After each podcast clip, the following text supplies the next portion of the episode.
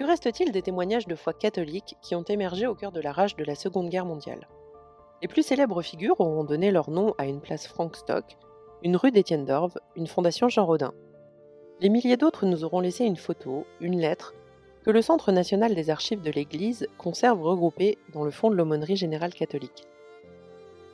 Ce sont d'ailleurs 21 de ces lettres que nous vous proposons d'écouter dans ce podcast. Dans cet épisode, on découvre en lisant la lettre de l'abbé Jean-Pierre la vie spirituelle que tentent d'entretenir les prêtres prisonniers dans les oflags allemands. Après la défaite de 1940, environ 1 850 000 prisonniers de guerre sont envoyés dans les camps. On compte parmi eux environ 29 000 officiers regroupés dans les oflags et non dans les Stalag, où sont détenus les soldats et sous-officiers. Contrairement à ces derniers, les officiers dont le statut est également régi par les conventions de Genève ne sont astreints à aucun travail obligatoire. Près de 20 000 d'entre eux restent en captivité jusqu'à la libération des camps par les troupes alliées en 1945. Exemptés de travail, ils passent donc leur temps en se consacrant aux loisirs sportifs et surtout intellectuels. Leur organisation prend ainsi rapidement une grande ampleur, puisque des conférences et des cours sont notamment mis en place. Les membres de l'armée active euh, et les réservistes se trouvent mélangés, ce qui favorise un certain brassage social. Cependant, l'ensemble des officiers est très majoritairement issu du lycée, monde alors assez fermé, puisqu'il faut se rappeler qu'en 1939, seulement 7% d'une classe d'âge est titulaire du baccalauréat. Dans les OFLAG, le clergé catholique constitue parfois jusqu'à 3% de la population totale, bien plus que dans la France de 1940 qui compte alors environ 50 000 prêtres diocésains pour plus de 40 millions d'habitants. L'encadrement religieux des camps d'officiers est donc conséquent. L'abbé Jean Pierre en fait partie. Né en 1912 à Cossé-le-Vivien en Mayenne, Jean Pierre est ordonné prêtre pour le diocèse de Laval à Rome en 1935.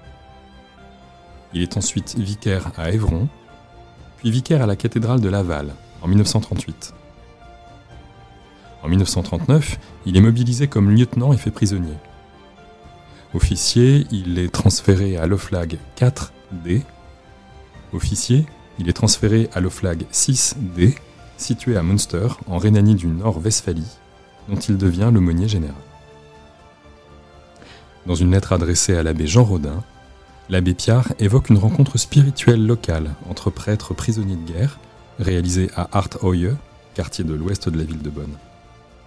Son principal intérêt et de décrire le climat de cet événement réalisé dans des conditions particulières, ainsi que les réflexions que cela suscite chez l'abbé Piard.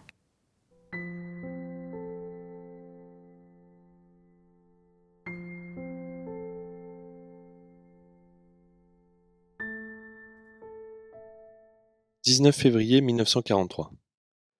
Cher Monsieur l'aumônier, nous venons de vivre une journée très douce et très réconfortante. Nous avons réussi à organiser une retraite en commun de tous les prêtres du Stalag 6G. J'ai eu la joie de voir aboutir récemment des démarches entreprises depuis longtemps à ce sujet. Ce n'est pas d'aujourd'hui, vous le devinez, que nous désirons nous rencontrer entre prêtres, entrer surtout en contact avec des prêtres lointains dont nous ne savions que le nom et l'existence. C'est fait maintenant, puisque 45 prêtres sur 51 que nous sommes ont pu se réunir ici, à Arthoye, hier 18 février. Grâce en soit rendue au Seigneur et à tous ceux qui prient pour nous. Ce furent des instants inoubliables. Arrivés vendredi dans la journée, tous ces prêtres, dont beaucoup étaient des inconnus ou à peu près, sont repartis aujourd'hui vers leur lointaine paroisse, commando ou lazaret, le cœur réchauffé au contact de leurs frères, retrempés dans une atmosphère chiquement sacerdotale, plus résolus que jamais à se dispenser pour qu'arrive le règne.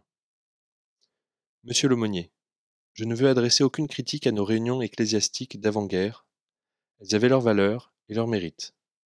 Mais en toute franchise, je n'ai vu nulle part une ambiance, quel vilain mot, aussi sympathique, aussi fervente, aussi gonflante qu'à cette si courte retraite. Atmosphère enthousiasmante, unanimité parfaite malgré des tempéraments et des caractères si divers. Stricte communauté réalisée pour le gîte et le manger dans la même baraque. Rénovation de nos promesses cléricales. Messe célébrée simultanément par quinze prêtres devant une belle assistance pour nos camarades prisonniers de guerre. Je m'excuse du décousu de cette lettre. Veuillez y trouver tout de même l'expression de ma joie et de mon profond respect. Jean Piard, prêtre.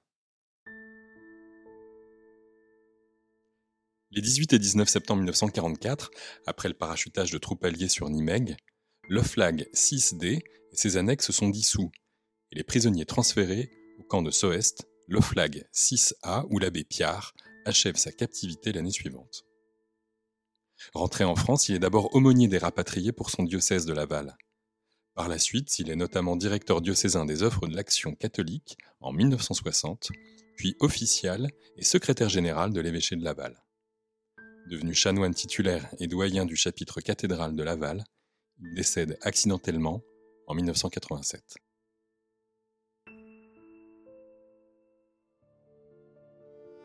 Ce podcast a été concocté par la direction de la communication de la Conférence des évêques de France et le Centre national des archives de l'Église. On vous invite à découvrir sur le site église.catholique.fr le dernier numéro de Documents Épiscopat à propos des archives de l'Église de France.